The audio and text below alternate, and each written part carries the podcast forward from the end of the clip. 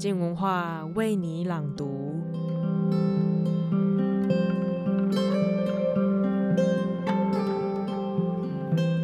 用科幻作品的笔触来书写中国的明朝，那会是什么样子呢？本周廖伟棠的书评即将分享骆以军的《明朝》这本新书，听疯狂的时代如何在骆以军暴走的笔触下，用魔幻超现实的笔法被复刻出来。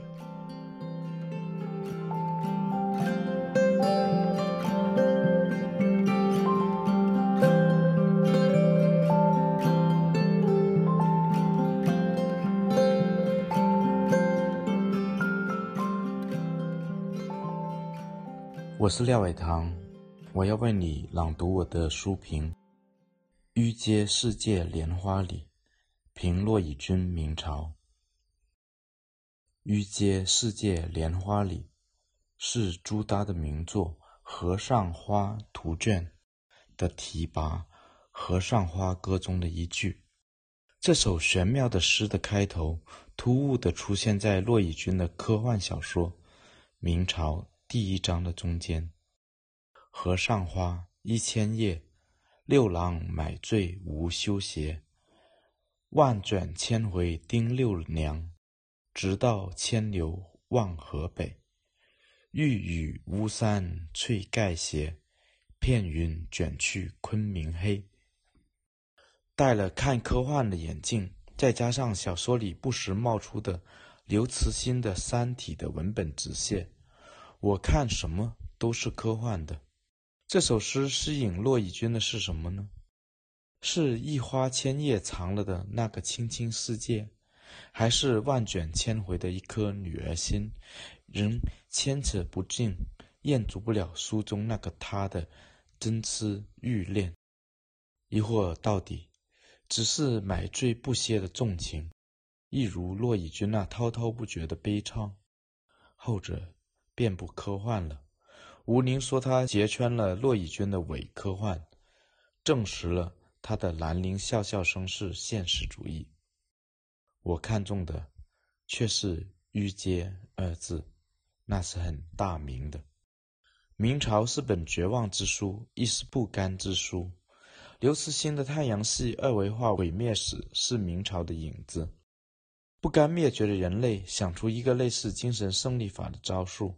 向宇宙深处发放一些承载了人类文明一个断代史的 AI，让它在万年后凭空重建文明切片里的亿万细节，朝野狂欢或者修罗道场。不得不说，这个精神胜利法是让人哭笑不得的惨胜。更何况，本书的 AI 与它的导师，也既是本书的主角，选择重建的。是中国史上最疯癫、最残酷的朝代——明朝，而真正的不甘也来自于此。在明朝一个无法想象有多幽暗、多荒诞的时代里，却有许多的艺术家、诗人、小说家、名士，不愿同生其音，反而是高岛张扬，鲜衣怒马，恨不得衣锦夜行，唐突于绣春刀的利刃之前。一验血之浓淡冷热，这种不甘打动了骆以军和他的书中人，一个同样迷恋咀嚼色空苍凉之味的作家，且亦是热衷于在寿山石里琢磨何谓范为天地而不过的丧志癖人。明朝绝对能满足另一批癖人，骆粉，他的繁复结构。繁复意象、文字纵欲等绝不加收敛，大有有义气时逞义气，不风流处也风流的狂生做派。拳怕少壮，若以军依旧能炫技，又能压沉。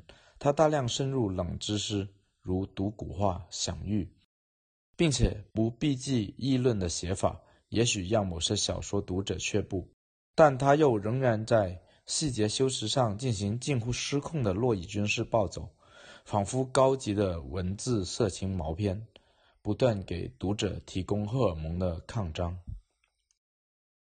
本书也能向洛妻和多虑的洛友，如本人，证明洛以军没有白玩石头，他不是被石头贩子骗了的阿宅，他玩出了对迷你仙境的诗意领悟。这点上承中国山水画中文人乌托邦的天花乱坠，煞起 AI 时代资讯迷宫的无限编排。而这种对讯息过载之物的沉迷单爱，更是我们时代的精神特征之一。比如，我们放不下的手机，就是这样一个迷你仙境。中国山水画中人物已失掉其人性，而为大自然之一。故谁曾说道：“如此山水画最是赛博朋克。”贯穿明朝史中的那个仇英画中美人，在我脑中唤起的却是《攻克机动队》里素子的假面。他们不是人，而都是未来自网络海洋中的一滴。洛对古画的理解和想象让人叹为观止。我面对他那些诗节万象的文字，就像李世石面对 AlphaGo 一样，自甘束手。正是这最传统的手段，提醒了我们，这是本最未来的小说——超科幻小说。洛的对话对象是《三体》里的刘慈欣，但成为了对后者的补全救赎，以最物质、最明朝的手段。对明朝的沉迷本来就是很洛以军的，也是很中国小说的。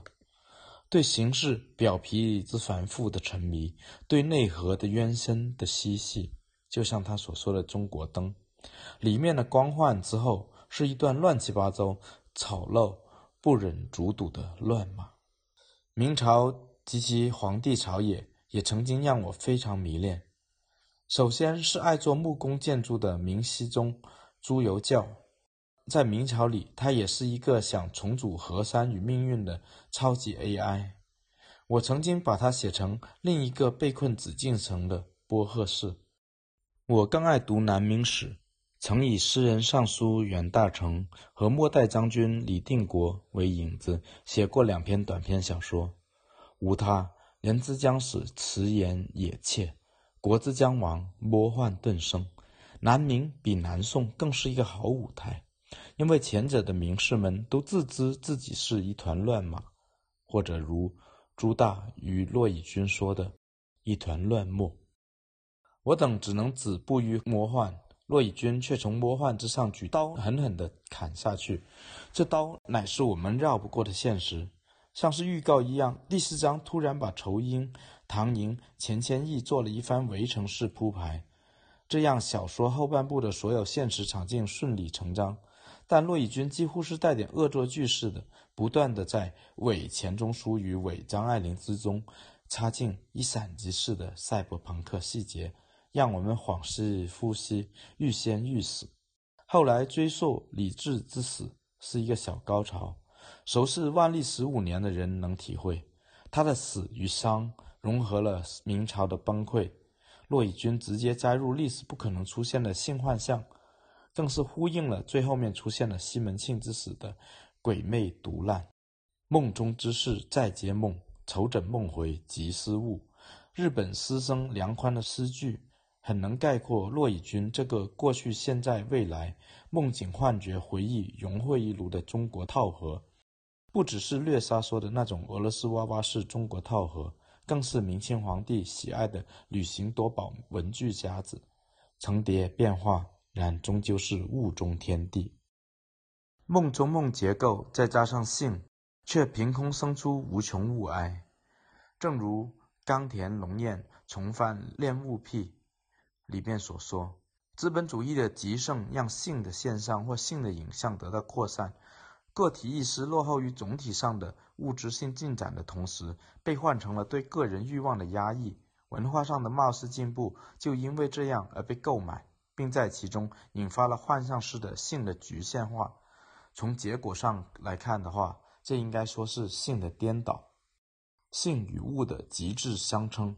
明朝这一个物质主义迷宫，博证明的众乐的困惑。明代的商业与文化应该成为骆以军明朝的注脚。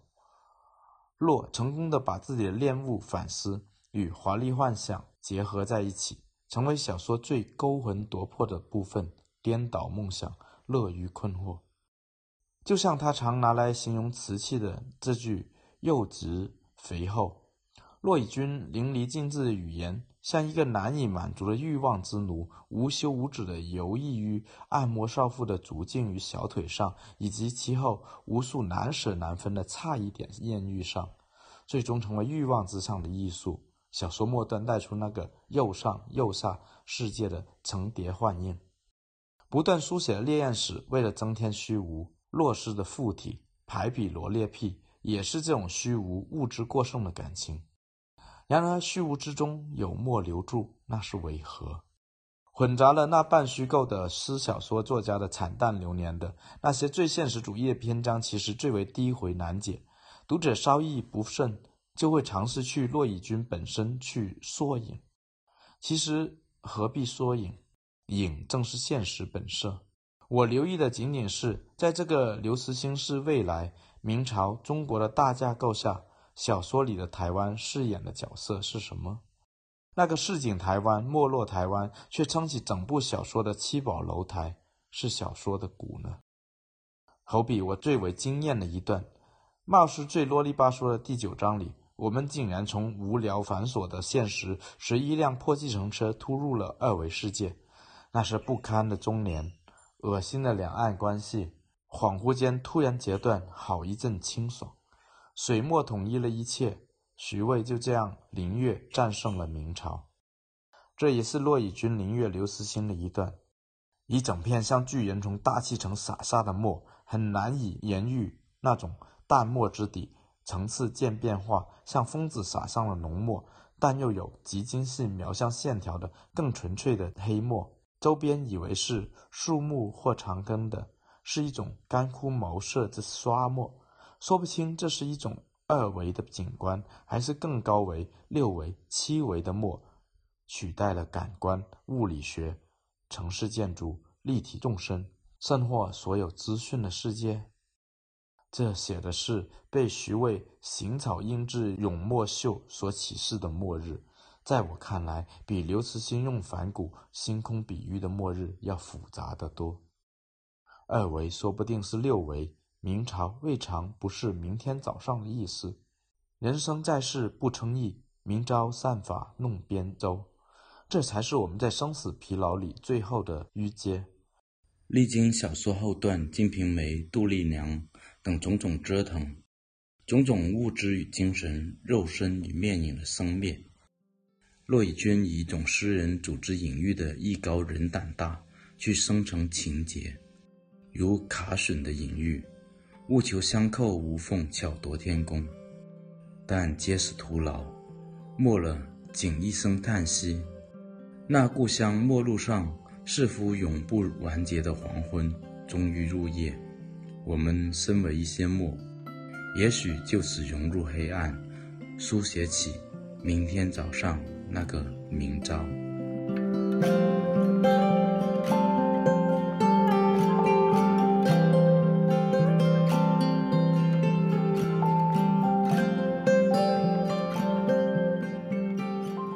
如果你也有机会打造一个 AI 去重现某个时代或某个片刻，你会选择哪个时候呢？对你来说，那些让你魂牵梦萦的画面又会长得怎么样子？谢谢收听，今天的书评就到这里。最后，在这边有几个好消息想跟大家分享。第一个就是知识型节目《好好玩》系列将要有自己独立的频道喽。眼尖的各位可能在粉专上面注意到，众所瞩目的新一季即将在十月三号播出第一集，而且多亏大家的正面好评，这一季我们加入了“大脑好好玩”新的系列。如果不想错过第一集的话，无论你是用 iPhone、Spotify 或者是其他手机系统，赶快去搜寻“知识好好玩”，订阅这个频道吧。虽然好好玩长大要从静文化为你朗读的频道独立出去，但是我们这个号称每周最文青的 Podcast 当然是不会停下来的喽。只不过未来我们将会有新的自己的声音网站，有新的订阅连结时，我们会在静文化的粉丝专页通知大家。还请大家继续多多关注我们。那除了为你朗读以及知识好好玩之外，十月我们还会有另外新的三个频道，就容我们来卖卖关子，下周再跟大家好好介绍喽。